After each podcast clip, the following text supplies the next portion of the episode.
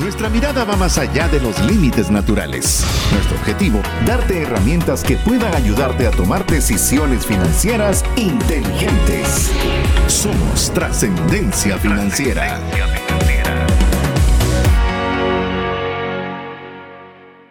Hola, te saluda César Tánchez y como siempre es un verdadero placer poder contar con el favor de tu audiencia en un programa más de trascendencia financiera, un espacio donde queremos darte alternativas, herramientas en las cuales puedas eh, te ayuden a tomar decisiones financieras inteligentes. Y como siempre, o como ya se volvió una muy buena costumbre, no estoy solo, estoy muy bien acompañado de mi amigo y coanfitrión Mario López Salguero. Bienvenido, amigo, a un programa más de trascendencia financiera. Pues muchísimas gracias, César. Es un gran placer estar contigo y con toda la audiencia, pues para compartirles una nuevo programa de trascendencia financiera donde les vamos a dar recomendaciones, eh, ideas, hasta tareas, en este caso como lo que tenemos en nuestra serie de películas, donde vamos a darles de tarea tener que ver una película. Imagínense qué gran problema que tienen para aprender sobre los retos financieros y estrategias financieras que pueden tener en su vida personal y profesional. Así que muy entusiasmado de estar acá en un programa más con trascendencia financiera. Quiero comentarte de que sí, muchas personas nos han estado escribiendo al WhatsApp dedicado a trascendencia financiera, si usted aún no es parte, es muy fácil, solo usted nos escribe su nombre, su apellido eh, al WhatsApp que le voy a dar ahora y listo, ya con eso le vamos a estar enviando el link del podcast, le vamos a estar enviando cualquier información que creamos útil para ayudarle a tomar decisiones financieras inteligentes, que es el más 502 59 19 05 42. Y quiero contarte, Mario, que hemos tenido muy, buen, muy buenos comentarios de nuestros amigos que nos escriben por ese medio, porque nos dicen, hemos disfrutado los aprendizajes, pero viendo películas. Entonces, así como que lograste hacer el mix perfecto. Es decir, la manzana es sabrosa, el yogur es sabroso, y cuando los mezclas decís, ¡ay, qué sabroso quedó esta combinación! Pues bueno, ese ha sido el retorno que hemos tenido de muchos de los amigos que nos han estado escribiendo al WhatsApp de Trascendencia Financiera. Pero te tengo una mala noticia y te tengo una buena. ¿Cuál querés primero? Ah, las malas. Es que hoy es el último episodio de la serie películas. No, estábamos, cuando estábamos como que agarrando fuerza, agarrando calor, pues bueno, este va a ser nuestro último episodio de la serie película. Bueno, pero simple, no te, aunque termine la serie, no significa que no la podamos repetir con nuevas películas en un futuro. Así que yo creo que nuestra audiencia debería describirnos cuáles son esas películas que a ustedes les gustaría que evaluáramos en un futuro en una nueva serie de películas, que puede ser que salga, puede ser que no, dependiendo de qué tanto a ustedes les interese este tema. Ahora, te digo un comentario simpático, César. Eh, un, un, amigo que está escuchándonos, que es miembro de la audiencia, me mandó un reto y dice, miren, ustedes han hecho tan buen trabajo con películas, ¿qué les parecería empezar a pensar en videojuegos también, que valdría la pena encontrarle herramientas financieras para que podamos jugar en celular, algún juego de celular? Le dije, mm. bueno, creo que vamos a tener un reto ahí interesante para poder eh, eh, hacerlo y pues quien quita, podemos ser que consigamos hacer de videojuegos también aprendizaje financiero, ¿verdad? Sí, de podcast, libros. Eh, usted denos la sugerencia y nosotros comenzamos a trabajar en el proyecto para, para aprovechar a utilizar las herramientas que la tecnología hoy nos faculta para poder tener esos aprendizajes importantes en las finanzas personales. Eh, habiendo dicho esto, pues bueno, tenemos para variar mucho contenido, muchos aprendizajes para cerrar la serie películas y en esta oportunidad, si usted es parte de la comunidad de trascendencia financiera, ya sabe cuál es la película que vamos a comentar como cierre.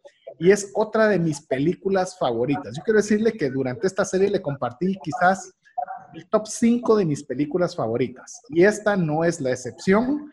Y es, la película se llama Gifted Hands en inglés o Manos Milagrosas en español. Así que antes de adentrarnos a ver la sinopsis y de una vez con los aprendizajes, Mario, contame qué te pareció la película, ¿la viste solo, la viste con tu familia? ¿Cómo fue la, la, experiencia con esta película? Esta en especial la vi con mi familia completa, con mis hijas, con mi esposa. La verdad es que es una, te voy a ser sincero, es una de las pocas películas que a uno también le generó mucha emoción a todos los que lo vimos, porque es una historia basada en la vida real, primero, y segundo, porque es una historia que te diría que demuestra la resiliencia, pero que no solo resiliencia de que podemos levantarnos cada vez que nos caemos, sino que cómo con una pasión y con apoyo de seres queridos logramos salir adelante. Entonces, fue una bonita enseñanza la que tuvimos con esta película. Ahora, te hago un comentario. Me da risa de que la mayoría de nuestras películas no son, primero, de las más actualizadas, o sea, no son las más nuevas, y segundo, de que no son de las más eh, blockbusters, ¿verdad? No son de las películas que generaron mucho dinero nos hemos enfocado en las que pueden tener una, no solo una buena enseñanza de finanzas personales, sino que son historias bonitas. Esta en especial es una de las que a mí me gustó más en relacionado a su historia, porque es una historia que no va a entrar, bueno, les puedo entrar en el sinopsis en un segundo. les, cuento la historia para que vean por qué es que es tan interesante. Esta es la historia de, de, un doctor que se llama Ben Carson. Comienza con la niñez, que se dan cuenta que la niñez de Ben Carson no fue nada fácil. Fue, eh, vivía en, pues, con un uh, nivel económico muy bajo. Era un niño afroamericano que vivía solo con su madre y con su hermano. Su madre es una mujer afroamericana que no sabe leer y escribir. Es más, lo que se dedicaba, y lo van a ver en la película, era hacer limpieza de casas de otras personas. Ben era un niño con muy bajas calificaciones en la escuela, pero su madre empieza a tomar ciertas decisiones al ver de que sus hijos no estaban logrando salir adelante y les promete a sus hijos que, o les hace prometer a sus hijos de que deben de leer por lo menos dos libros a la semana. Oigan esto, dos libros a la semana. Esto para inculcar una habilidad o una competencia de lectura constante. Ahora, lo simpático es que cuando empezó Ben a hacer este proceso, tenía un serio problema porque no lograba leer bien. Y lo que hacen es que con mucho esfuerzo la mamá logra juntar dinero para ir con el oftalmólogo y se da cuenta de que Ben lo que necesitaba eran anteojos. Cuando le da los anteojos, Ben empieza a mejorar sus calificaciones, empieza a aprender a multiplicar, a deletrear al punto que le encuentra ese amor y pasión a los libros. Y así, a través de los libros, desarrollarse como persona. Pero tiene una pequeña peculiaridad Ben, y es que tiene un muy mal carácter. Y ese mal carácter estuvo a punto de arruinar su vida, ya que solo logró eh, sobrepasar este problema que le voy a contar porque puso su fe en Dios. ¿Qué fue lo que hizo? Pues bueno, es que con su mala ira eh, y con un poco de dinero que había logrado juntar, decide comprar una navaja y en algún momento de, de una discusión que tiene con uno de sus amigos, casi que lo mata porque le trata de insertar la navaja en eh, el, a su amigo. La gran bendición, y ahí es donde creo que Dios tuvo mucho que ver en esta historia, es que no lo daña porque lo golpea con la herida de su cincho. Entonces no logra herirlo, pero ese susto que tuvo de que pensó que iban a, pues, a meterlo a la cárcel o que iba a matar a su amigo, lo hace recapacitar por el resto de su vida. Así que lo que hace es que primero pone la fe segundo se dedica a poder aprender y logra ser uno de los mejores estudiantes de su, escuela en sus diferentes grados, al punto que consigue una beca en la Universidad de Yale.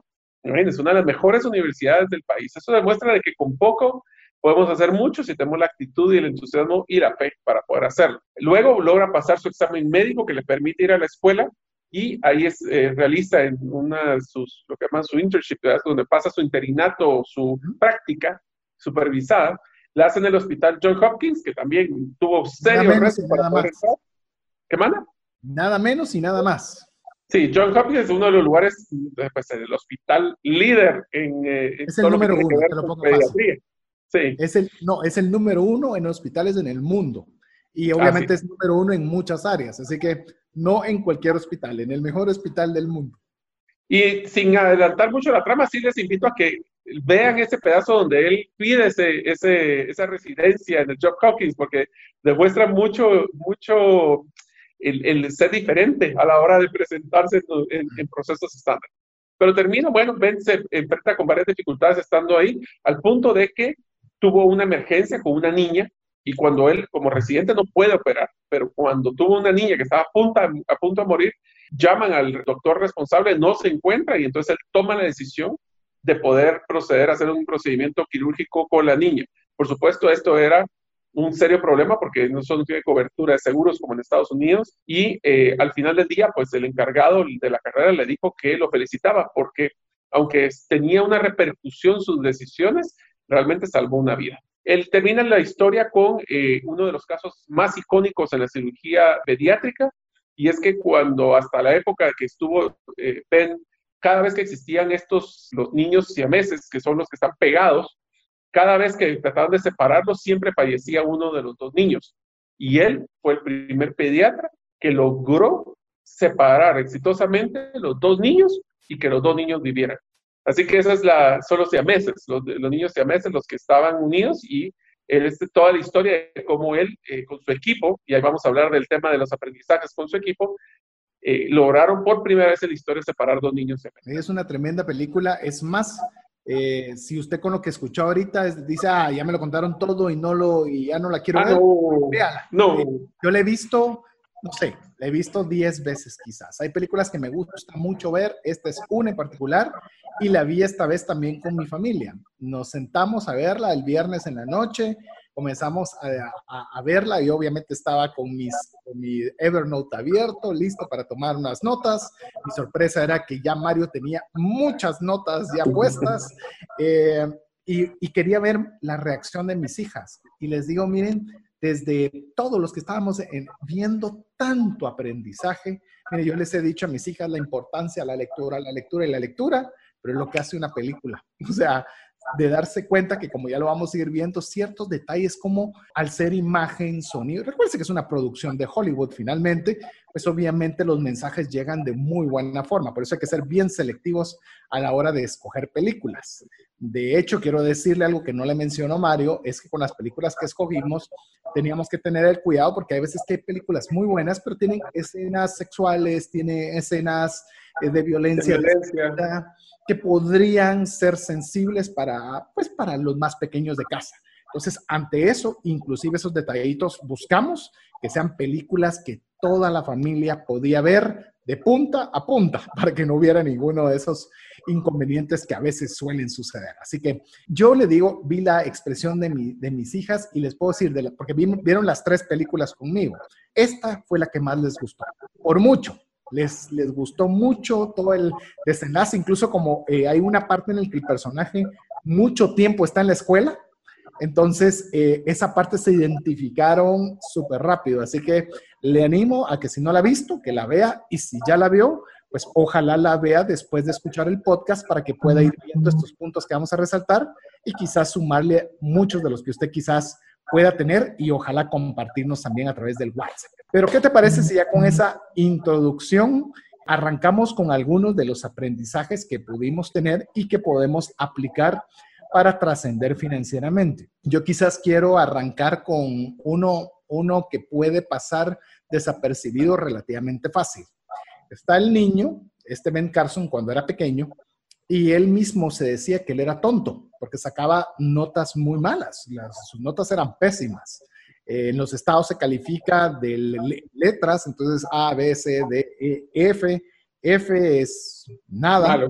Eh, de hecho, le puedo decir C, si la C no es buena, o sea, raya entre lo más o menos, llamemos el mínimo, y él era uno que solo F sacaba en todo momento.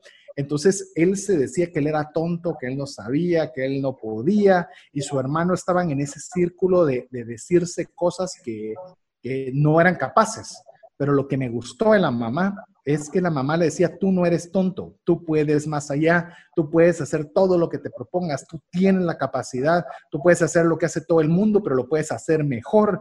Y mire era una expresión de fe, de palabras positivas, de inyección, de decirles, eso puede hacer tú ahora, pero eso no eres tú. Esos pueden ser el reflejo de tus notas, pero ese no eres tú, tú puedes hacer más. Y le digo, en las finanzas personales es muy similar lo que yo he escuchado a través de 11 años, voy a decirle ahora, de tener la bendición de tener un micrófono. Antes era un micrófono en cabina, Hoy es un micrófono, un micrófono para herramientas digitales, como lo va a ver ahí también con Mario. Pero mire, le digo, es que en mi casa nadie ha logrado esto.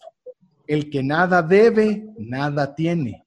Es que si uno no, no se endeuda, no sale adelante. Sin deuda no se puede vivir. Y comenzamos nosotros mismos a hacernos un saboteaje, emprendimiento, uy, no, eso, eso no es para mí, eso es para otras personas. A la subir de puesto, uy, no, qué miedo. Y comenzamos nosotros a hablar y a creernos situaciones que no somos nosotros.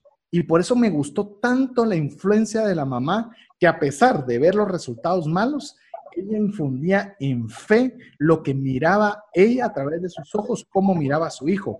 Y para mí eso es algo que nosotros también tenemos que hacer. Yo tal vez hoy no tengo, tal vez hoy estoy endeudado, tal vez hoy estoy difícil, pero ese no soy yo. Esa es mi situación actual. pero yo tengo la capacidad de poder salir adelante, de poder ahorrar, de no tener deudas, de poder viajar, de poder poner un negocio. Y eso arranca con lo que nosotros creemos primero. ¿Vos te acordás de cuál era la frase que le repetía la mamá cada rato? Sí, la que más, la que inclusive le dijo después de lo de la cirugía, le dijo, tú puedes hacer cualquier cosa, que pueden hacer los demás y mejor de lo que los demás lo pueden hacer. Pero debes esforzarte. Debes esforzarte, así es. Esa era, te la voy a leer porque la anoté. Te digo, me gustó tanto que la anoté. Tú puedes ser todo lo que quieras siempre que te esfuerces.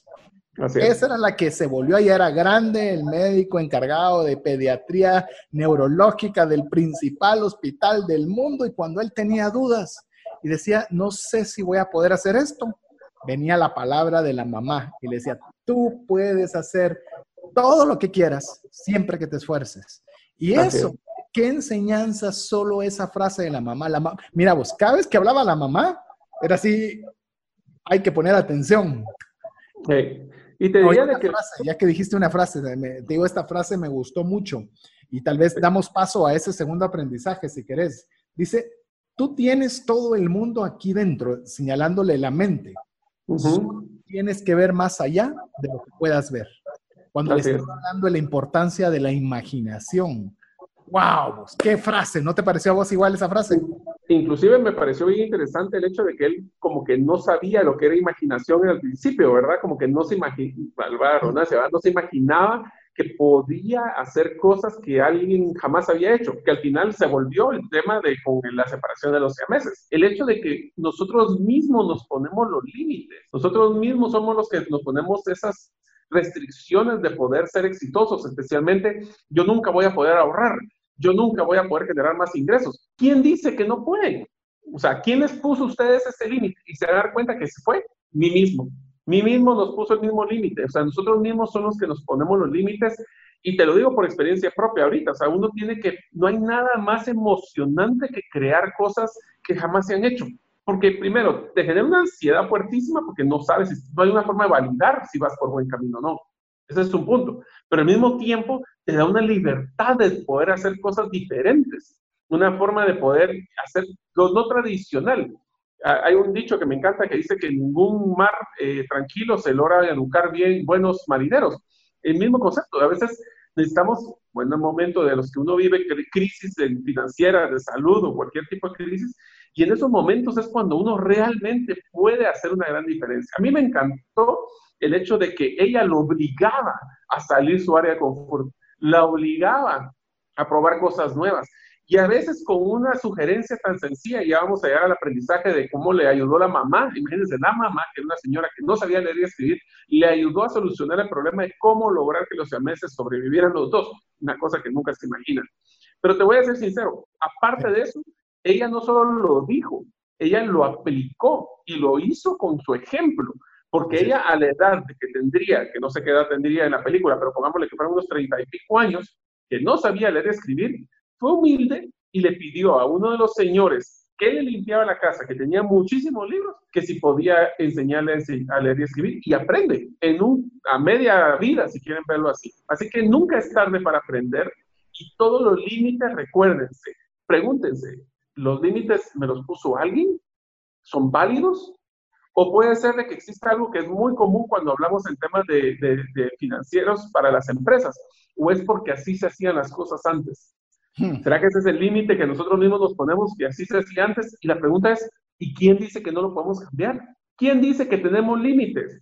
Ustedes mismos se van a dar cuenta de que la excelencia se puede dar si uno se lo propone y si deja ese equipaje emocional guardado en la maleta y podemos luchar por tratar de hacer cosas nuevas. De hecho, si algo nos ha enseñado el coronavirus es que o te moves o te moves. Es que así no se hacía, es que así yo no me movía, así no usaba mi flujo de caja. Pues bueno, vino un bicho y se encargó de decir, pues bueno, ahora te la tienes que ingeniar de forma diferente. Miren, antes de hacer nuestra primera pausa, yo quiero reforzar un poco el tema de la imaginación, que la mamá le decía a, Ben, a Ben Carson, al Ben Carson joven o eh, adolescente, le decía, ti niño, tienes que imaginar. Y mire, uno dice, ah, sí, ¿cómo, ¿cómo no va a imaginar un niño? Pero quiero decir algo. Los niños puede ser que imaginen más que nosotros. Nosotros, yo le voy a contar mi experiencia rápido. Yo cuando estaba en mi peor situación financiera, yo había perdido la capacidad de imaginar, la capacidad de soñar. A mí me decían, mire, que va a viajar y va a hacer. ¿Cómo? Si estaba endeudado, si estaba en una situación económica financiera terrible, montones de deudas y montones de tarjetas de crédito. Entonces, ¿cómo me puedo imaginar con mi situación? Pero es necesaria la imaginación, es necesario los sueños, es necesaria la fe, porque la fe es la certeza de lo que espera y la convicción de lo que no ve. Entonces, cuando usted comienza a activar, dice, pues, esta es mi situación, pero yo voy a imaginar cómo sería viajar, qué lindo sería ese lugar, buscar, es increíble cómo esa dinámica negativa, usted como que le mete retroceso y la comienza a trabajar a su favor comienza a ver cosas donde no miraba, oportunidades donde no había, trabajos donde no podía verlos. Hoy en día podemos estar fácilmente abatidos con las situaciones complicadas, pero si nosotros tenemos esa fe y comenzamos a soñar y a imaginar, cosas grandes suceden. De alguna forma, lo he repetido durante los 11 años, sin fe es imposible agradar a Dios. Imagínese qué complicado es tener, no tener a Dios con los planes de uno. Y que entonces, ¿qué es la fe? activándonos en soñar, activándonos en ponernos en que no vamos a hacer nuestra situación. Nuestra situación puede ser una cosa, pero nosotros tenemos un sueño y algo diferente. Así que con esto, para variar, se nos fue el primer, la primera parte del programa sumamente rápido, pero todavía apenas estamos calentando motores para más aprendizajes que tenemos de esta película Gifted Hands o Manos Milagrosas, la cual le animamos a que la pueda ver junto con toda su familia. Mientras usted lo hace, que sea parte de nuestra lista de difusión, escribiéndonos al más 502 59 19 05 42. Vamos a un breve mensaje y estamos de vuelta con usted. Hola, te saluda César Tánchez y tengo una pregunta para ti. ¿Te gustaría ir más rápido y más lejos en tus finanzas? ¿Te gustaría tener finanzas saludables y mantenerte así? Esa es la razón por la cual te animo a que tú puedas profundizar cinco pasos para una vida abundante y feliz a través de leer este libro con el mismo nombre, más rápido y más lejos en sus finanzas. Estoy convencido que este libro te ayudará a establecer tu propósito, a liberarte de gastos y de deudas y de muchas herramientas que serán importantes para que puedas tener una vida abundante y feliz. Puedes adquirir este libro en las principales librerías de Guatemala y si tú vives fuera de las fronteras de nuestro país, puedes hacerlo a través de Amazon en versión digital o en versión física. Espero que tú puedas disfrutar de esta experiencia para tener una vida abundante y feliz. Decisiones financieras diligentes que honran a Dios y provean recursos para nuestras familias y prójimo. Queremos agradecerle el favor de su audiencia ténganlo por seguro que no lo damos por sentado. Nos esmeramos mucho por tratar de tener el mejor contenido posible de una forma que usted lo pueda eh, disfrutar, lo pueda aplicar y lo pueda comprender de la forma más fácil posible. Nos acuñamos una frase con Mario, terminamos cada serie pensando que pues hicimos un esfuerzo, lo mejor que pudimos al menos para esa serie y decimos cómo vamos a hacer para que la próxima serie pueda ser al menos igual, pero ahora decimos que la terraza de una serie se vuelve el sótano de la siguiente. Así que es como siempre comenzamos a sufrir de ver cómo vamos a hacer para, para que ese sótano vuelva a ser una terraza, pero lo hacemos porque usted eh, lo merece. Usted es una persona que nos brinda su tiempo, que podría dedicarlo para cualquier otra cosa y dedicarlo para poder crecer juntos en el tema financiero, lo damos como algo muy valioso y no lo damos por sentado. Así que se lo agradecemos y con la misma reciprocidad lo único que podemos pedirle es que si esto está siendo de bendición para su vida, que lo comparta que comparta los podcasts, que comparta eh, los eh, comunicados que pasamos por WhatsApp, que usted pueda también ser un canal que pueda enviarle también un mensaje que pueda ser de ayuda a un, usted no sabe si tal vez un consejo de lo que, de lo que usted escuchó, de lo que usted leyó, puede serle lo que estaba esperando una persona, un amigo, un familiar suyo. Así que, Mario, ¿qué te parece si vamos con el siguiente aprendizaje de esta buenísima película Gifted Hands o Manos Milagrosas? Pues César, con mucho gusto. Solo antes de empezar, fíjate que yo quisiera dejarles un, así como nosotros nos esmeramos todas las semanas en tratar de darles valor a nuestra audiencia, yo quisiera pedirles una ayuda a nuestra audiencia. Y es que nos gustaría de que ustedes sean replicadores de los mensajes que estamos tratando de inculcarles. Acuérdense que lo más importante no es aprender, es aprender y compartir, César lo menciona mucho. Yo sí les quisiera pedir un favor. ¿Qué tal si ustedes en sus redes sociales pueden postear cuál ha sido su mejor aprendizaje de la serie de películas? La que más les haya gustado. Tienen que poner el aprendizaje, la película, para que se note que sí la, la vieron, ¿verdad? Y el hashtag o el, o el, el, arroba trascendencia financiera. Creo que eso nos ayudaría muchísimo a nosotros a poder eh, pues ver que ustedes realmente les, les, les gustan los programas que realmente están aprendiendo.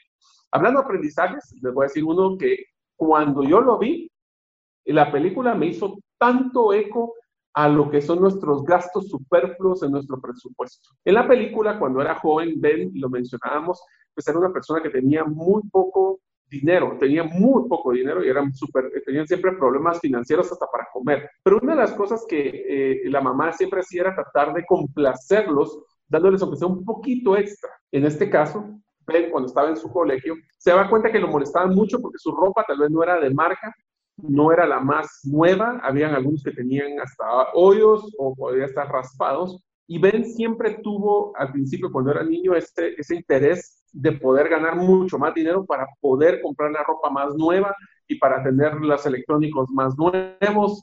En este caso es el mensaje mío, no de la película, o realmente tener, encajar con ese grupo. Pero les hago una pregunta a ustedes. ¿A quién están impresionando? ¿A quién quieren que, ¿Con quién quieren quedar bien ustedes? Realmente eso es algo que ustedes se sienten contentos de poder estar en un grupo que les va a exigir salirse de su área de, de sobrevivencia financiera correcta. ¿O es algo de que ustedes realmente solo están tratando de apantallar a un grupo que posiblemente no sean realmente sus amigos? Lo que a mí me enseñó Ben es que yo a veces tengo que pensar si realmente los gastos que estoy haciendo son gastos relacionados a mi felicidad o a la percepción de felicidad de otras personas. Mm. Porque muchas veces nosotros gastamos dinero en temas que creemos que sirven para pantallar y cuando nosotros finalmente hacemos el esfuerzo y lo compramos, a lo mejor estas personas que tal vez consideramos amigos ni siquiera lo aprecian. El ejemplo de esto es cuando compramos un vehículo, que un vehículo a veces compramos hasta uno que sea más caro de lo que yo puedo pagar con tal de que los amigos digan, ala, miren, anda en ese carro. La verdad es que tu carro podría haber sido mucho menor, con menos costos financieros y simplemente hubiera llegado al punto A, punto B, pero tendrías no ese mensaje que de todos modos las personas después de un mes ya miran en tu carro y dicen, ah, es el carro de él y ya no tiene ese momento de, de apreciación. Entonces, aprendamos a vivir la vida que nos compete, que podemos pagar y que no lo tenemos que apantallar a nadie, absolutamente a nadie. Es lo que nosotros debemos de vivir, siempre pensando que debemos de trascender financieramente. Inclusive con lo que estás diciendo, Mario, les puedo decir algo y lo digo, Mario es uno de mis mejores amigos. Usted ha escuchado que mencionamos a otro buen amigo en común con bastante frecuencia. Son amigos que cada uno tenemos posibilidades económicas diferentes, pero sabe algo que nos caracteriza o por lo menos que hace la amistad que sea muy fácil es que realmente no nos preocupamos por el factor económico. Buscamos incluso, porque hemos viajado juntos y volvemos a lo mismo, cada uno podría tener una capacidad diferente para contratar un hotel, para poder contratar un viaje, para poder contratar una comida, y lo tenemos platicado y ponemos una cantidad en la que todos nos sentimos cómodos y el que podría pagar más se siente cómodo pagando un poco menos, pero un buen lugar, y los que podría pagar eh, nos, nos, acoplamos. Y es algo que, mire, es sabroso, no tener que estar tratando de apantallarlo, de creer que ah, yo también puedo, si él puede, yo lo hago, porque es una carrera que es incómoda, que es financieramente costosa, y segundo, si sus amigos están por lo que usted tiene, pues la verdad vale la pena que vuelva a ver la película El último De hecho, quiero contarte, hay una persona que nos está escribiendo en Twitter, voy a mencionar solo una, pero usted únase a esa iniciativa que estaba mencionando Mario. Eh, por ejemplo, Grace Guevara nos dice en Twitter, a veces no dar nada es el mejor regalo, ya que fuerza la capacidad de trabajo y nos fortalece para la vida. Y etiqueta a trascendencia financiera y seguro se está refiriendo cabalmente a la primera película, El último regalo. Así que, ¿qué tal si usted también, así como Grace, nos comparte en las redes sociales su principal aprendizaje de la película que fue y el aprendizaje? Y obviamente etiquetándonos para que podamos darle nosotros también un su like, un retweet, dependiendo en cuál red social usted lo publique. Así que yo quiero también mencionar el tema de, ya que mencionó Mario, la importancia de no vivir un estilo de vida que no nos corresponde y menos para presumir o tener que tener un nivel o un estándar con los amigos. Yo quisiera también mencionarle algo que para mí fue muy importante. El tema de cómo la mamá, en el caso particular, porque la mamá para mí es como uno de los roles principales de toda la película. Vuelvo a lo mismo. Se recuerda que en las otras películas hemos, hemos dicho, póngale atención a tal personaje. Cuando tal personaje habla, hay que ponerle atención. Y es algo que me llamó eh, la atención en el caso de la mamá, cómo ella va y tiene la humildad. Ella, ella está haciendo la limpieza en una casa muy ostentosa, donde uno de los cuartos principales que ella le llama la atención es la biblioteca de esa persona, donde estaba una cantidad absurda de libros. Y la señora le pregunta con, con, respeto, le pregunta al dueño de la casa y le dice si él ha leído alguno de todos esos libros. A lo que él le contesta de una forma muy sencilla y hasta humilde, pues los he leído casi todos. Y cuando le dice casi todos, ella asocia, o por lo menos eso da a entender, o por lo menos así lo interpreto de la película, que tiene muchos recursos a hacer una linda casa, pero que buena parte de lo que lo llevó a eso fue producto de la lectura de esos libros que él tenía. Entonces, ¿qué viene ella? Inmediatamente dice, yo quiero eso para mis hijos. Yo quiero que tengan una mejor vida. Yo quiero que ellos lleguen más lejos. Que es, yo no sé porque yo no llegué, pero estoy viendo a él que él sí llegó a donde yo quiero que lleguen mis hijos. ¿Y cuál fue el camino? La lectura. Les quita la televisión y les dice, bueno, se me van a la biblioteca, comienzan a leer y tienen esos dos libros a leer. Y es de ver cómo esa acción tan sencilla, tan simple, tan chiquitita, hace la diferencia en estos dos hermanos. No solo eso, sino que también demuestra, César, de que ella utilizó una estrategia de que no todos los niños o no todos nosotros aprendemos de la misma forma. Para algunos de nosotros ver un video puede ser interesante, para otros practicar puede ser interesante, para otros leer puede ser interesante y para ahora las nuevas tecnologías digitales es una mezcla de todo. Lo interesante es si alguno de sus hijos no está teniendo los resultados que está buscando, yo se los invitaría a que cuestionáramos si el modelo, el formato, el canal es el correcto. Porque ella lo que hizo fue hacer esa situación Leer libros hace gente exitosa. Si nosotros creemos de que ese mismo parámetro funciona con nuestros hijos, aprovechemos a que lean. Pero no todos los niños les va a encantar leer dos libros al mes, a la semana, perdón, que era lo que decía. Pero puede ser que tal vez para ellos sea hacer manualidades, puede ser que sea hacer sus propias tareas físicas, puede ser que sea leer un texto en Internet, que ahora es tan común poder buscar cualquier cosa en Internet. Veamos que seamos flexibles. Yo le voy a poner mi experiencia personal. Yo tuve la gran bendición de poder estudiar en la universidad y saqué una licenciatura en ingeniería industrial. ¿Ustedes saben cuál era mi lugar preferido para ir a estudiar? La cafetería. ¿Por qué? Porque yo necesitaba el ruido de la gente para concentrarme. Soy un bicho raro total en ese sentido, pero así era. Yo iba a la biblioteca y esa paz y tranquilidad, ¿saben qué me pasaba? Me dormía, no me lograba concentrar para poder estudiar en las noches, yo no tomaba café, yo tomaba leche fría. ¿Por qué? Porque el choque térmico me, despertaba. Entonces, ese es uno de los mensajes. Ella se dio cuenta de que podía haber resultados diferentes cambiando hasta la forma de aprender. Es más, te voy a emplear con lo que vos estás mencionando. Mi caso, eh, que puede parecer muy parecido al tuyo, yo, por ejemplo, si tengo que concentrarme en leer algo y pongo música clásica, como lo va a escuchar usted en el tema de la película, a mí la música clásica me distrae, me distrae. Y le va, a parecer raro, pero el libro que escribí, eh, Más rápido y más lejos en sus finanzas, hace unos años atrás, lo hice con música electrónica en mis audífonos. Usted podría decir, pero ¿cómo puede, cómo puede escribir y concentrarse con música electrónica? Era de alguna forma como que me bloqueaba lo de afuera y me permitía una concentración o un enfoque muy grande pero no podía hacerlo con otro tipo de música. Y yo trataba de decir, no, es que lo normal es la música clásica o lo normal es un lugar callado. Eh, no podía. O sea, la forma, yo le digo, sea flexible en la forma. Ahora, yo sí le voy a insistir algo y se lo digo porque estoy con un amigo lector. Lean, o sea, sus hijos deben leer. Está bien que vean videos, está bien que lo hagan o hagan otras alternativas. Aquí tengo cualquier cantidad de libros también atrás mío, otra en la librera, más un montón en mi casa y no digamos en los digitales en mi iPad.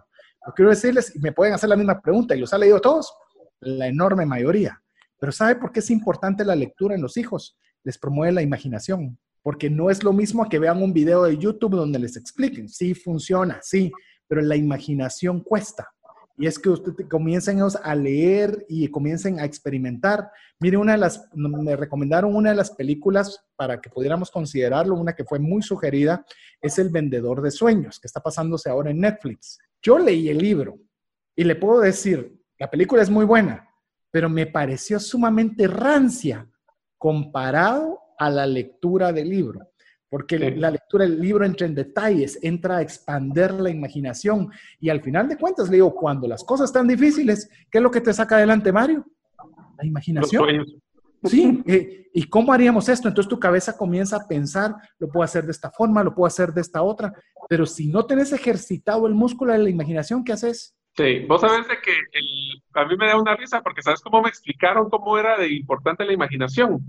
Dicen de que cuando vos miras un video en YouTube está en HD, cuando lo miras en la televisión está en 4K, pero cuando lo escuchas en tu mente tiene 64K. O sea, el grado de detalle, el grado de profundidad, el grado de interacción que tenés en tu cabeza no se compara nada de lo que puedes ver por tus ojos. Es, y es más, te lo voy a poner todavía más complejo. Y el 64K te funciona todavía, inclusive cuando estás durmiendo. Así es. Es más, si te acostás con una buena lectura y tu cabeza comienza a pensar, y mire, nuestro cerebro es capaz de ser nuestro peor enemigo como también ser la principal herramienta para darnos soluciones. Depende qué le metemos a nuestra cabeza. Por eso me gustó tanto la decisión radical de la mamá no sabiendo leer no sabiendo leer, que sabe una, porque aquí podemos sacar varios aprendizajes de ella.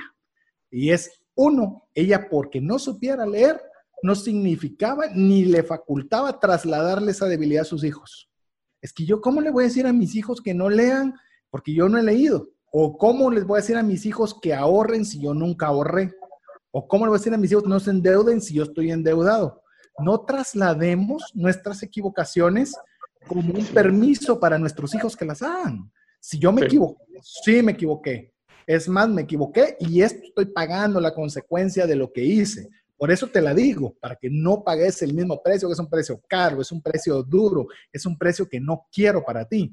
Y todavía esto, eh, que es lo que Mario mencionaba, voy a, como él fue el que sacó la, el aprendizaje, que lo, que lo extienda. Pero incluso ella dijo, pues y para que vean que eso no es pretexto, pues yo empiezo a aprender a leer ahora. Y no es tarde y lo hago porque si yo lo pido, yo doy el ejemplo con mi accionar. Así es, así es. Entonces te das cuenta que nunca es tarde para aprender, nunca. Y también quiero que ustedes, por favor, los que nos escuchan, no se bloqueen y regresamos al mismo bloqueo mental de pensar que ustedes ya están muy grandes para aprender temas de tecnología están muy grandes para aprender sobre temas de mercado de redes sociales, están muy grandes para aprender cómo ahorrar, están muy grandes, yo ya cometí los errores, tengo la tarjeta topada, entonces ya no voy a aprender a hacer un presupuesto. Todos esos son bloqueos que a mí mismo les está pasando. Y perdón, pero no son válidos. Nadie, es más, ustedes han escuchado N cantidad de historias de personas de 80, 90, 100 años que salen del colegio, de la universidad. ¿Quién les dijo a ustedes que era muy tarde para aprender? ¿Quién? Mario, tengo dos historias que tengo que contarte en base a lo que mencionaste. Las dos las viví yo, o es más, fueron de fuente directa, llamémoslo así. Una, cuando yo estaba estudiando en la universidad, había una señora, en su momento era grande, y yo ya estudié la U hace buen rato atrás. Y la señora iba por su tercera licenciatura, tercera licenciatura, una señora mayor, y, y causó curiosidad. Y le digo, mire, me alegra verle, pero me da curiosidad por qué estás, sigue usted estudiando, ya teniendo dos carreras. Recuerde que cuando uno está en la U, lo que uno quiere es terminarla rapidito para salir, ¿verdad? Y ella, lejos de eso, se metía a otra. Y me dijo algo que, que me lo dejó grabado. Y me dijo, ¿sabe qué es lo que pasa? Me dijo, yo soy una señora viuda. Y mi esposo, antes de morir, me dijo, yo no quiero que cuando yo me muera, te mueras tú conmigo en tus emociones, en tus pensamientos, en tus sueños. La forma que quiero es que sigas estudiando y así te vas a mantener entretenida, vas a mantener tu mente activa en cosas productivas y a, raíz de esa promesa que le hice a mi esposo, no paro de estudiar y así es como llevo ya la tercera licenciatura. Y mire, dijo, qué fenomenal el consejo de su esposo y ella en ponerlo en práctica. Estaba interactuando con gente joven, actualizándose, seguramente generando ideas, cambiando de ambientes en lugar de quedarse llorando en casa.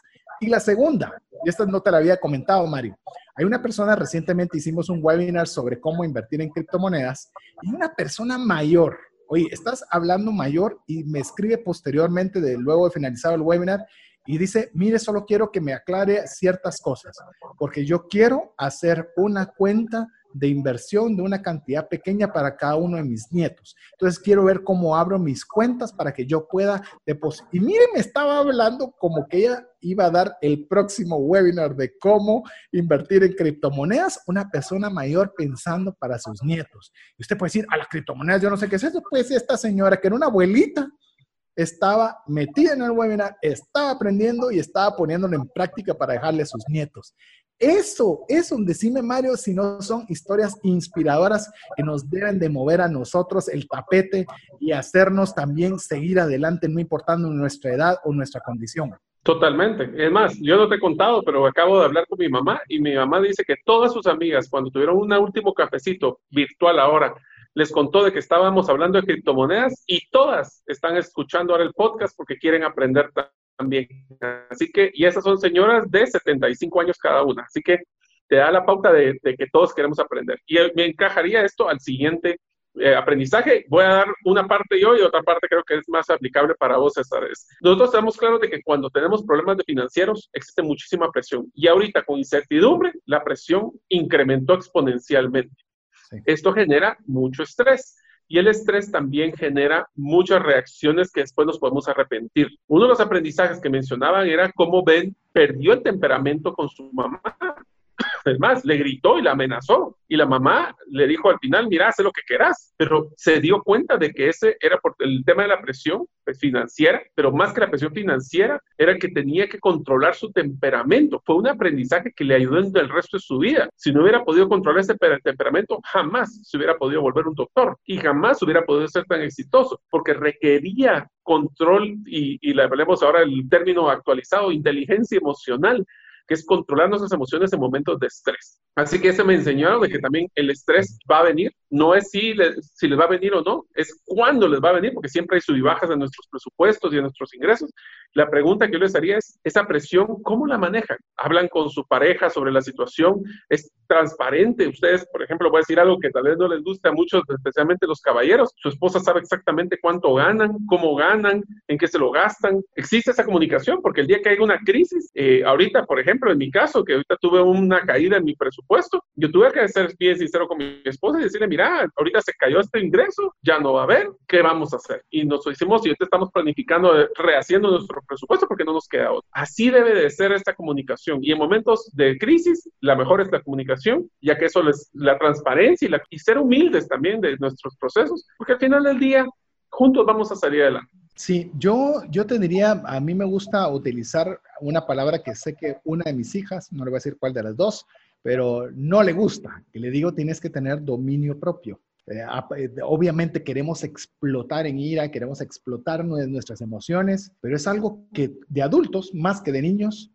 a veces no tenemos, no tenemos un dominio propio. Si no, mire las redes sociales, ese es, ese es el antítesis de lo que es el dominio propio, expresarse peyorativamente, eh, tantas, tantas muestras de falta de dominio propio. No me estoy ni siquiera metiendo en temas de respeto, de autoridad y demás, pero hay cosas que de veras uno debería mm, contenerse y aguantarse. En el caso específico de esa escena que mencionas, Mario, y que creo que era la parte que querías eh, que yo la complementara, o si no era, pues por lo menos esa es la que me imagino, eh, pues obviamente Ben se da cuenta de, que hizo algo realmente malo y también recurre al, libro que él tenía, a, la, a, veces tiene el libro en la mesita de noche, que en este caso era la Biblia, y los libros están en todos los hoteles de toda la parte del mundo, y solo cuando la cosa está realmente difícil, como que a veces recurrimos a ello. Y yo creo que siempre es, aparte de recurrir a nuestra familia, tomarse un tiempo y pedirle a Dios ayuda, ¿verdad? Porque no es fácil, o sea, cuando hay estrés, hay tensión, me hizo recordar, Mario, eh, en cierta ocasión, eh, yo quería tener una o serie o programa relacionado con el estrés en su momento. y fui a visitar, voy a mencionar su nombre, a Georgina Salcido. Ella es una psicóloga, pero especialista en el tema de estrés. Y llego con ella y le digo, mire, voy a pagar su consulta porque quiero saber cómo funciona y ver si puedo llevarla al programa. Perfecto, ella entra y comienza a decirme, eh, bueno, pues, ¿sabe qué? Va a hacer un ejercicio, bla, bla, bla. Mire, me dio su speech y la historia larguísima, muy corta, me quedé con ella un año en terapia. Pero, ¿por qué le estoy contando yo de este tema de manejo de estrés?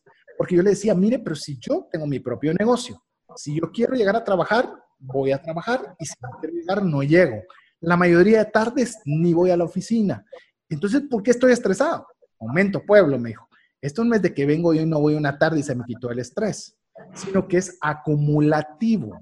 Usted viene, es lo primero de la mañana, la alarma, y ya van tarde las niñas, y que no han comido, y que entonces hay que ir rápido a la oficina, y entonces entra, y, usted quiere con unas dos horas que se tomó la tarde libre, que usted quiere que con eso ya se le haya quitado el estrés.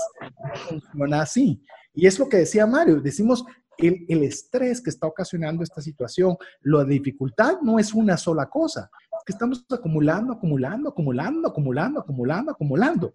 El tema es cómo también liberamos, liberamos, liberamos y liberamos para que no se den esos, esas salidas explosivas.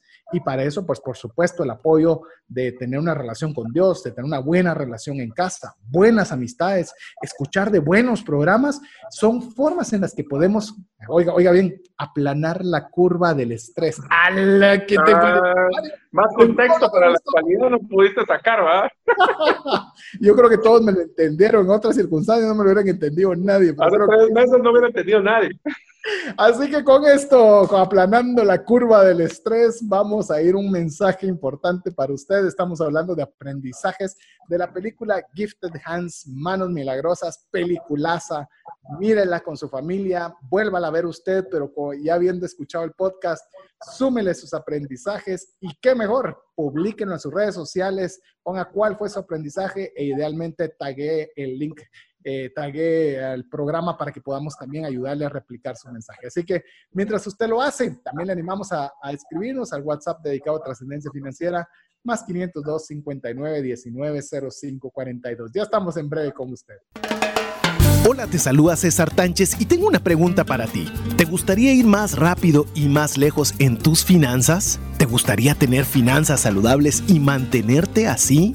Esa es la razón por la cual te animo a que tú puedas profundizar cinco pasos para una vida abundante y feliz a través de leer este libro con el mismo nombre, más rápido y más lejos en sus finanzas. Estoy convencido que este libro te ayudará a establecer tu propósito, a liberarte de gastos y de deudas y de muchas herramientas que serán importantes para que puedas tener una vida abundante y feliz. Puedes adquirir este libro en las principales librerías de Guatemala y si tú vives fuera de las fronteras de nuestro país, puedes hacerlo a través de Amazon en versión digital o en versión física. Espero que tú puedas disfrutar de esta experiencia para tener una vida abundante y feliz. Mensajes vía WhatsApp 502 5919 0542 Queremos agradecerle el favor de su audiencia. Es un verdadero gusto en nombre de Mario López Alguero, su servidor César Tánchez y el poderosísimo, más famoso, más no conocido, por lo menos visualmente, Jeff, que está en los controles, quien nos permite que podamos estar con usted no solo en el programa de radio, sino también es quien nos ayuda. Ahora estamos hasta editando el podcast. Mire, eh, le voy a decir algo. Estas, estas son de las cosas así de los de los secretos de la cocina de trascendencia financiera. Una persona estaba escuchando el podcast y nos dice, mira qué bonito se oye el podcast, pero lo hacen como que pareciera un programa de radio. Es que no es que pareciera, le digo, realmente es, es un programa de radio el cual lo ponemos disponible en podcast. Pero los que oímos podcast me dicen, no queremos oír un programa de radio, queremos oír un podcast. Entonces, eh, hay muchas cosas que no me gustan. Me lo dijo, es un amigo que aprecio mucho y me lo dijo en muy buena forma. Y entonces, consecuencia, ¿sabe qué nos dejó? La espinita de mejora, ¿verdad? Entonces, queremos decirle que tenemos algunos programas en los que ya los podcasts son editados para podcast. Es decir, para que vayan literalmente todas las atemporalidades que puedan haber, usted lo escuche tal como le gustaría escucharlo. ¿Por qué? Porque estamos celebrando 11 años y queremos darle el mejor contenido siempre. Vamos a hacer todo lo mejor como que lo estuviéramos haciendo para Dios mismo. Así que muchas gracias por ser parte de la comunidad de trascendencia financiera, pero eso no se puede hacer solo si no tiene uno un equipo que le esté ayudando, Mario, que como con mi coanfitrión, Jeff, que nos tiene una paciencia para, para a veces todas las ideas, locuras y demás, eh, Luis en el tema de la radio. Bueno, hay muchas personas que están involucradas y eso es uno de los aprendizajes que queremos compartirle también de esta película, la importancia de los equipos. Eh, hay una parte que ya en la parte, llamemos final de la película, cuando está llegando hacia esa operación compleja que no se había hecho antes y comienza a, organizarlo. Ya había encontrado, este Ben había encontrado, Ben Carson había encontrado la forma de hacerlo, pero yo pensé en su momento, dije, bueno, él va a estar ahí con una su asistente y un su doctor que lo ayude. Eh, no, era un equipo, no recuerdo, tal vez madre se recuerda, pero eran como 40 o 50 médicos. No sé si se menciona o solo se da a entender, son 20, eh, 50 personas involucradas, desde los médicos hasta las enfermeras, hasta los asistentes. Estaban los que hacían la operación inicial, los cirujanos estéticos, los cirujanos cardiovasculares, los cirujanos neuro... Plásticos. Eh, neurocirujanos. O sea, y, y, lo que me gustó mucho es que obviamente yo podía tener la idea, si yo fuera Ben Carson, yo tenía la idea, yo era el que iba a dirigir, pero solo no lo podía hacer.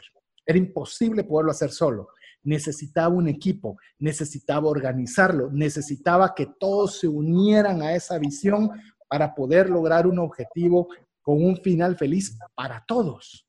Y eso, amigo, usted puede decir, ah, eso se ve bonito si yo soy dueño de la empresa. Eso puede ser su misma casa.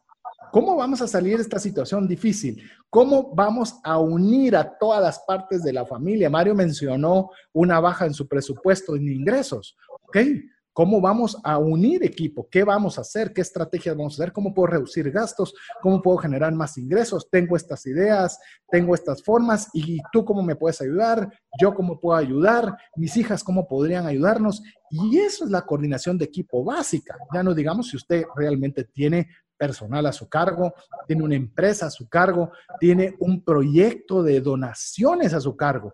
¿Cómo vamos a unir todas estas ideas?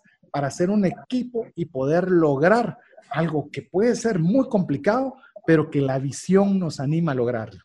Es correcto, o sea, si se dan cuenta, ustedes tal vez tienen el gran gusto de escucharnos, pero la verdad es que, como menciona César, es, una, es un equipo el que está atrás que se encarga de apoyarnos en toda esta gestión.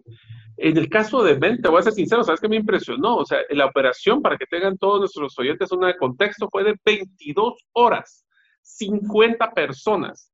¿Se puede imaginar la logística que requirió hacer esto? Ahora, les hago una versión más apegado a nuestros aprendizajes financieros. Ya tienen claros cuáles son las palancas, los procesos que ustedes necesitarían entrar a, mover en el caso de que ustedes tuvieran algún tipo de problema financiero o si están en un problema financiero, qué palancas son las que se pueden utilizar para poder tratar de salir de ella. Eso, si se dan cuenta, la mayoría de las veces, y lo voy a poner con un ejemplo muy sencillo, si yo no hubiera comunicado de mi caída de ingresos a mi esposa, ella hubiera creído que yo sigo recibiendo lo mismo y por ende hubiera pretendido, o sea, su expectativa era poder mantener una calidad de vida que tal vez ahora ya no puedo pagar. Si yo no tengo esa comunicación, esa integración con mis hijas, inclusive, que también ya las tenía acostumbradas a un nivel, si no nos ponemos de acuerdo, discúlpenme, pero no vamos a ser sostenibles en el tiempo. Uno de los aprendizajes que nosotros encontramos también en la película es que cada persona que estaba involucrada en la, en la, cirugía tenía un rol claro, pero más que el rol, una responsabilidad de cómo iba a ser parte de este gran procedimiento. Eso significaba que, por ejemplo, no, sin adelantar mucho el trama de la película, nos damos cuenta de que hubo un momento dentro de la cirugía de que ponen en serio riesgo eh, la vida de los niños porque estaban haciendo un procedimiento muy complejo. Imagínense que alguno de los doctores llegara a decir, mire, se me olvidó mi, mi, herramienta o se me olvidó mi, mi bisturí. O sea, no podía suceder eso. Lo mismo sucede en nuestras finanzas personales. ¿Cómo sucede esto? Si nosotros creemos de que podemos mejorar nuestras tarjetas, el costo de la tarjeta de crédito, perfecto. ¿Cuáles son las palancas que tengo que llevar? ¿Cuáles son las cosas y las decisiones que debo de tomar para poder bajar eso? ¿Lo tengo bien claro? ¿O creo que mejor voy a llegar y a ver si me, si me necesitan en la cirugía, entonces voy a llegar para ver si me ponen algo? No, tenemos que tener bien claro un plan y tenemos que tomar responsabilidad de nuestro rol en ese plan. Ir preparados, ir preparados. Mire, por ejemplo, si usted va a pedir un consejo a una persona, vaya preparado. lleve sus notas claras, qué es lo que quiere decir, porque sea, a veces quiero un consejo financiero. ¿Sabe? Una de las cosas más tristes que yo miraba cuando podía, por temas de tiempo, eh, ayudar a personas uno a uno, y les decía, mira, contame cuál es tu patrón de gastos, cuál es tu presupuesto. Ah, es que no lo, yo creo que gasto, no, no, no, ¿dónde está? Ay, no, entonces mire, le digo, se vuelven situaciones donde a veces pareciera que no están valorando su tiempo. Entonces, si usted va a pedirle consejo, va a hacer algo con alguna persona que le va a brindar su tiempo, que es lo más valioso de todo, es vaya preparado. Presupuesto, aquí está. Mi control de gastos, aquí está. Mire, tenemos eh, con Mario, estamos trabajando una fase, una fase 2.0, por decirle algo que estamos muy ilusionados de poder compartir en breve con usted. Todavía no le podemos decir, pero queremos todavía poder proporcionar más herramientas que le ayuden a tomar buenas decisiones financieras.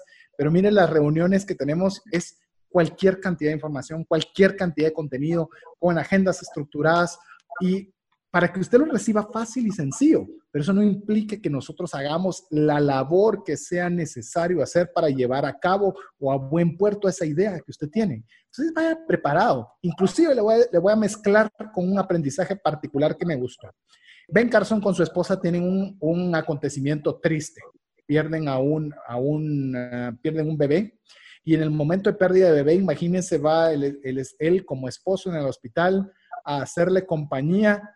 ¿Y qué es lo que le dice la esposa cuando, bueno, vuelve a tener conciencia porque se quedó un momento dormida, descansando? Y dice, ¿qué estás haciendo aquí? Pues estoy, estoy contigo, acompañándote. Ve a trabajar, le dice. Pero si estoy trabajando, cuidándote a ti. No, no, no, no, no. Te me vas y te vas a trabajar. Y es curioso que él se va a trabajar e incluso una enfermera le dice, vienes tarde y todavía alegándole y diciéndole sin saber todo lo que él había pasado. Pero me gustó esa actitud de la esposa diciendo, no te vas a quedar con pensamientos negativos, no te vas a quedar aquí enfrascado, no vas a comenzar a los dos a sentirnos lástima, te activas, te mantenés activo y comenzás a trabajar. Mire, le digo, ese, ese aprendizaje que fácilmente se nos puede pasar viendo la película para mí es de los más importantes, porque si nos dejamos vencer, autolamentarnos, y usted llama a su amigo y lo que llama es, qué difícil está, sí. Vos, qué duro, y, y salimos deprimidos de esa conversación, cuando lo que tiene que ser es una actitud como la de la esposa. Está dura la cosa, ve a trabajar, actívate, cambia de chip, busca otro, otro tema porque aquí vamos a asumir esta pérdida, ya pasó, fue difícil y seguramente nos pondremos triste una que otra vez más, pero vamos a salir adelante y cuanto antes nos activemos, mejor. Y te diría de que también en esa misma escena, si te acordás, César, lo que le dice es, yo te voy a tener el resto de mi vida, tus pacientes te necesitan ahorita. Entonces, eso también le da una pauta a decir, a veces tenemos que soltar nuestros propios paradigmas y, y, tratar de enfocar en el bienestar de las personas en general. Diría que este me trae también al siguiente aprendizaje que realmente me encantó, que va muy amarrado al tema de lo del equipo y lo que estás mencionando, que el equipo puede ser también tu esposa. Y es que rara vez, y no digo que no se pueda, pero rara vez nosotros logramos pegarle a un éxito a la primera. Rara vez. Eso significa de que si nosotros no tenemos, en el caso de la cirugía, no teníamos opción a fallar porque matábamos a una persona, a uno de los niños, se debe de practicar, practicar, practicar y cuando ya practicaste, lo volvés a practicar. ¿Por qué? Porque la, la práctica es el maestro, es el dicho que utilizan muchas veces mi papá. Y a mí me decían de que nosotros para poder, la práctica lo lleva, lleva uno a encontrar los errores antes de lo que uno los va a cometer en vivo. A veces no tenemos el tiempo para poder practicar. Ahora, yo les hago la pregunta, ¿cómo van a practicar ustedes sus finanzas personales? ¿Cómo van a practicar el, el hecho de poder saber si van a salir bien o no? Y es una forma muy sencilla, presupuestos. Presupuestos es un juego de escenarios donde ustedes si tienen, como dice César, y, y han hecho su, su, planificación financiera, y su primer paso para planificar financieramente es saber en qué están recibiendo ingresos y en qué están gastando. Así, no nos compliquemos pero ya lo tienen bien claros sus gastos.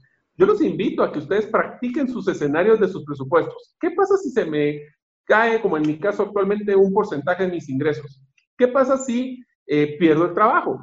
¿Cómo son los escenarios que deberían de, de, pasar? Y qué mejor, y aquí voy a utilizar una expresión que César se va a acordar mucho de una iniciativa que tenemos, y es que tenemos que tomar decisiones lógicas antes que se vuelvan emocionales. ¿Y entonces qué significa eso? Si yo ya sé de que si me quedo sin trabajo, estos todos son los gastos que se van para afuera, ya no voy a tener ni el reclamo de mis hijos, ni el reclamo de mi esposa, porque todos estuvimos de acuerdo en que ese era el escenario que deberíamos de haber tomado para poder salir adelante financieramente. Así que practicar significa haber escenarios, ver, tomar las decisiones antes de que, ay, yo no quiero, es que me ahora quiero quedarme con estos jueguitos. No, todo eso ya lo platicamos, ya estuvo. Y se vuelve mucho menos complicado y yo diría que hasta traumático. De hecho, Mario y a los amigos de la audiencia, estamos conscientes que estamos dando un montón de consejos. Mario fue vulnerable en decirle que eh, hay un ingreso que para ellos era considerablemente importante y ahora no lo tienen. Yo le puedo mencionar igual, nosotros en temas de oficina, pues obviamente no hay oficina. Todas las, nuestras personas que colaboraban con nosotros están en teletrabajo, pero seguimos pagando renta. Parte de eso también es de estar en proceso de negociación de una baja considerable de renta o cerrar incluso la oficina física que tenemos. Y no creo que es algo agradable, no creo que sea, no es algo que uno quisiera hacer, pero le puedo decir, son decisiones que se tienen que tomar.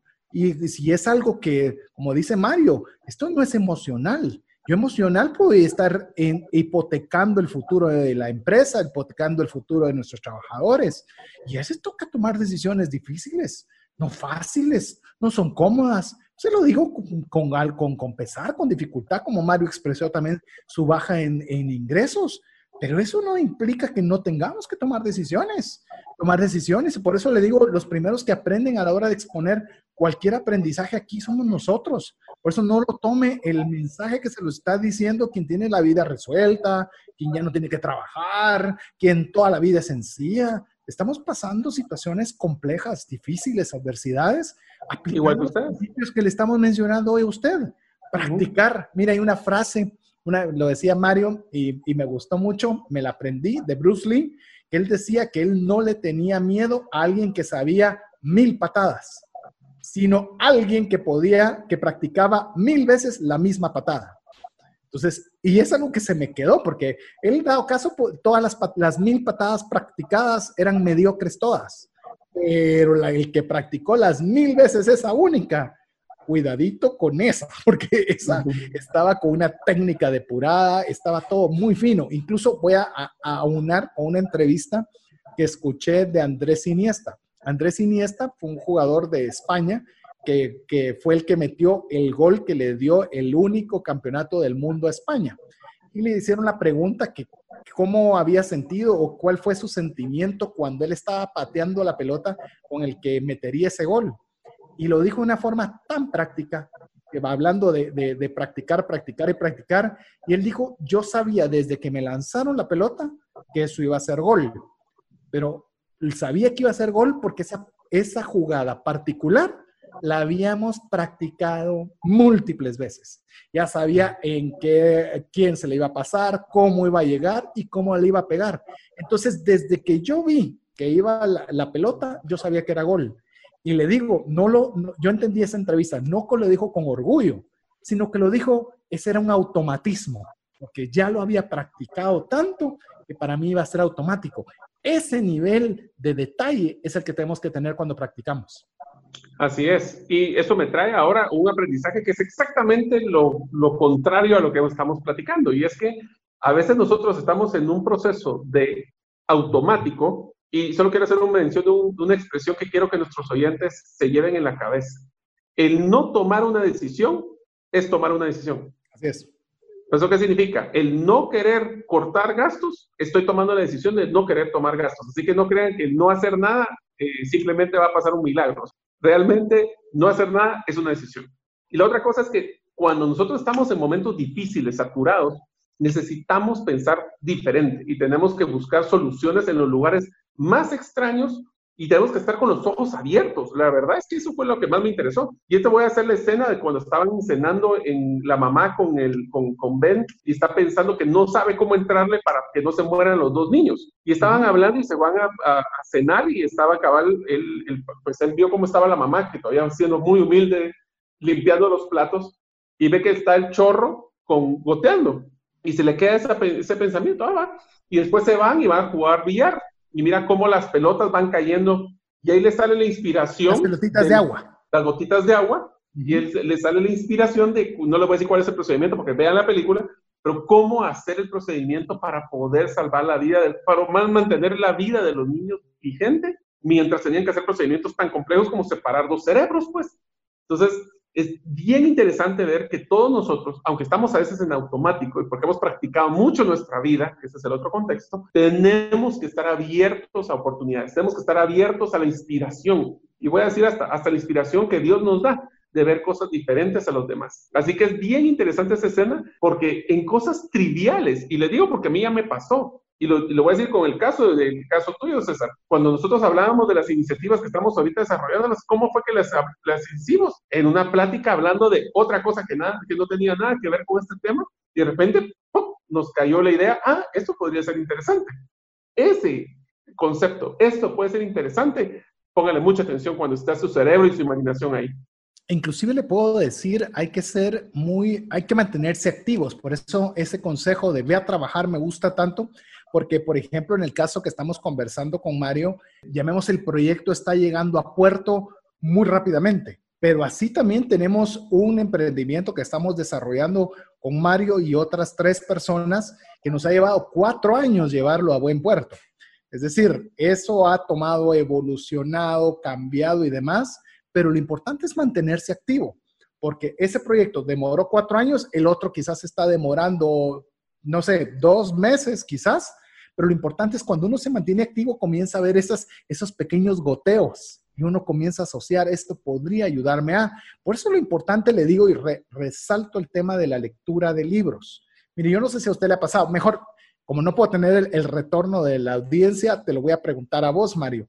Yo no sé si te ha pasado alguna vez que estás leyendo un libro, buen libro, un buen, buen libro, y no le encontrás mayor sentido porque no es tu situación, no te aplica en su momento, pero cuando de repente resulta que estás en una situación complicada, se te ocurre una idea que crees que sos muy listo porque se te ocurrió y qué pilas mi cabeza, y después te recordás que fue una lectura de un libro que no le habías puesto coco porque en su momento no aplicaba para tu situación en ese momento. O sea, la conclusión que llega a tu comentario, César, es que algo que tú aprendas tal vez no es relevante para ti ahorita, pero puede ser relevante para después. Y eso me trae al tema de aprendizaje y la lectura. Yo los invito a que ustedes lean de temas que no tienen absolutamente nada que ver con su vida actual pero puede ser que sea interesante para su vida futura. Voy a poner el ejemplo del, del programa que, que, mencionamos con César y la serie que hicimos con César de las criptomonedas. Tal vez ustedes no están pensando ahorita en invertir en criptomonedas, pero ¿y en seis meses? ¿Y en un año? Y en una conversación, en cuando ya podemos regresar a, a, tomar un cafecito juntos y alguien les mencione, miren, es que yo escuché de eso de criptomonedas, mucha alguien o jóvenes, alguien sabe de, de esto, ustedes van a poder hacer ese clic de aprendizaje. Uno. Y dos, yo he visto que las innovaciones más importantes, César, no son una idea como que se me prendió el foco y ya estuvo. Es que son pequeñas ideas que otras personas han pensado, pero que yo las logro unir de una forma diferente. Así que abramos los ojos a cosas y de nuevo, a mí me preguntan, mira, ¿y para qué te sirvió termodinámica en la ingeniería industrial? Y voy a decir, para nada y para todo. ¿Por qué? Porque aprender termodinámica no lo he usado jamás después del examen final, pero la forma en que yo procesé los problemas de termodinámica me cambió mi vida. Incluso te podría decir, aún no sabes si en cualquier cosa que puedas hacer en un futuro cercano tengas que utilizar algún principio de, ¿cómo es pues? Perdona. Termodinámica, la clase más dura de física que se mira en ingeniería. Ay, la mía era costos y presupuestos. Bueno, yo sí siempre fui en el área económica, así que sí, yo creo que es importante. Y me gustaría, Mario, que no, no cerremos el programa, que ya estamos en cabal en el último aprendizaje antes de, de cerrar el programa el día de hoy, hablar algo que creo que es muy importante, gratitud y humildad que mostró Ben Carson. Te dejo que explores esa área primero. Bueno, primero que todo, imagínense, era la primera vez que un cirujano había logrado separar a 12 meses con los dos niños sobreviviendo. Él pudiera haberse llenado de ego y decir, sí, todo fui yo. Y, la verdad es que fue súper humilde a la hora que lo entrevistaron los medios. Es más, cuando hizo su primer procedimiento, lo que me hizo fue recalcar más lo heroína que fue la niña o lo valiente que fue la niña en haber sobrepasado todo este procedimiento. En este caso, él lo que hizo fue invitar a todo su equipo para que fueran partícipes de esa gloria. Ser humilde, él seguía siendo, y lo voy a poner con el ejemplo de la mamá, regresando al tema de la mamá. La mamá ya tenía, o sea, el Ben Carson que tenía mucho dinero, tenía una mansión, seguro tenía gente que podía limpiar los platos, pero la mamá humildemente todavía lavaba los platos y a razón de esa lavada de platos fue que logró la idea para el procedimiento. Nosotros, aunque, diría, tenemos que tener mucho cuidado que los éxitos pasados no nos van a predecir nuestros éxitos futuros. Entonces, si somos exitosos ahorita, no nos garantiza que va a ser exitoso en un futuro. Mantener la humildad, lo que nos va a mantener es tener los pies puestos en la tierra para que cuando existan oportunidades las podamos ver. Si estamos ya confiados de que yo todo lo que hago lo hago bien, difícilmente tendré esos ojos abiertos para las oportunidades futuras. Y yo creo que cuando uno llega a esos niveles que puede tener eh, una palabra que, que de por sí molesta, soberbia, no solo la soberbia va en contra nuestra, sino va a ocasionar resistencia de parte de las otras personas. No sé cómo, cómo, le, cómo le pasa a usted, pero si usted puede evitar una persona soberbia, le evita. Claro, si es su jefe no lo puede evitar, pero, pero llamemos si es a una amistad o algo, una persona soberbia es desagradable y usted hace en lo posible por no... Interactuar. ¿sí? Por no estar cerca. Entonces, tratar de evitar la soberbia y ser personas de verdad agradecidas y agradecidas, humildes. Creo que la, la película narra un gran personaje. Yo, los, de hecho, lo sigo. Sígalo usted en su cuenta de Twitter. Ben Carson, quiero comentarle que estuvo también postulándose en cierta oportunidad para la presidencia de Estados Unidos. Me metí a ver en Google, busque, ya los mellizos ya no son, ya no son los siameses, ya no son bebés, ya están crecidos y son jovencitos están eh, bien de salud, grandes. Y esas las repercusiones cuando, imagínese, esa pequeña acción de la mamá, poner a leer a sus hijos, los resultados, dejen los resultados económicos, los resultados de trascendencia en beneficio a otras personas. Estos siameses tienen una vida buena, grande y que fue producto, así fue producto de la operación, sí, pero fueron una serie de acontecimientos chiquititos que cada una tuvo un efecto trascendente. ¿Qué, es trascendencia? Algo más allá de usted. Cuando el beneficio no solo es para usted, sino ese beneficio se expande y logra alcanzar a más personas. Recuérdense que eh, uno de los objetivos primordiales de trascendencia financiera no es que solo que usted esté bien financieramente, es que tenga recursos suficientes también para poder compartir con aquellas personas que tanto lo necesitan, de su conocimiento, de sus recursos, de su tiempo, de todo lo que usted tenga. Y eso va a hacer que sea una vida que valga la pena vivir. Así que con esto queremos agradecerle el favor a esa audiencia en este programa y agradecerle mucho esa confianza que brinda de tiempo y recursos en nosotros hasta que nos volvamos nuevamente a escuchar. Pues bueno, que Dios le bendiga. Por hoy, esto es todo. Esperamos contar con el favor de tu audiencia en un programa más de Trascendencia Financiera. Esta es una producción de iRadios Guatemala Centroamérica.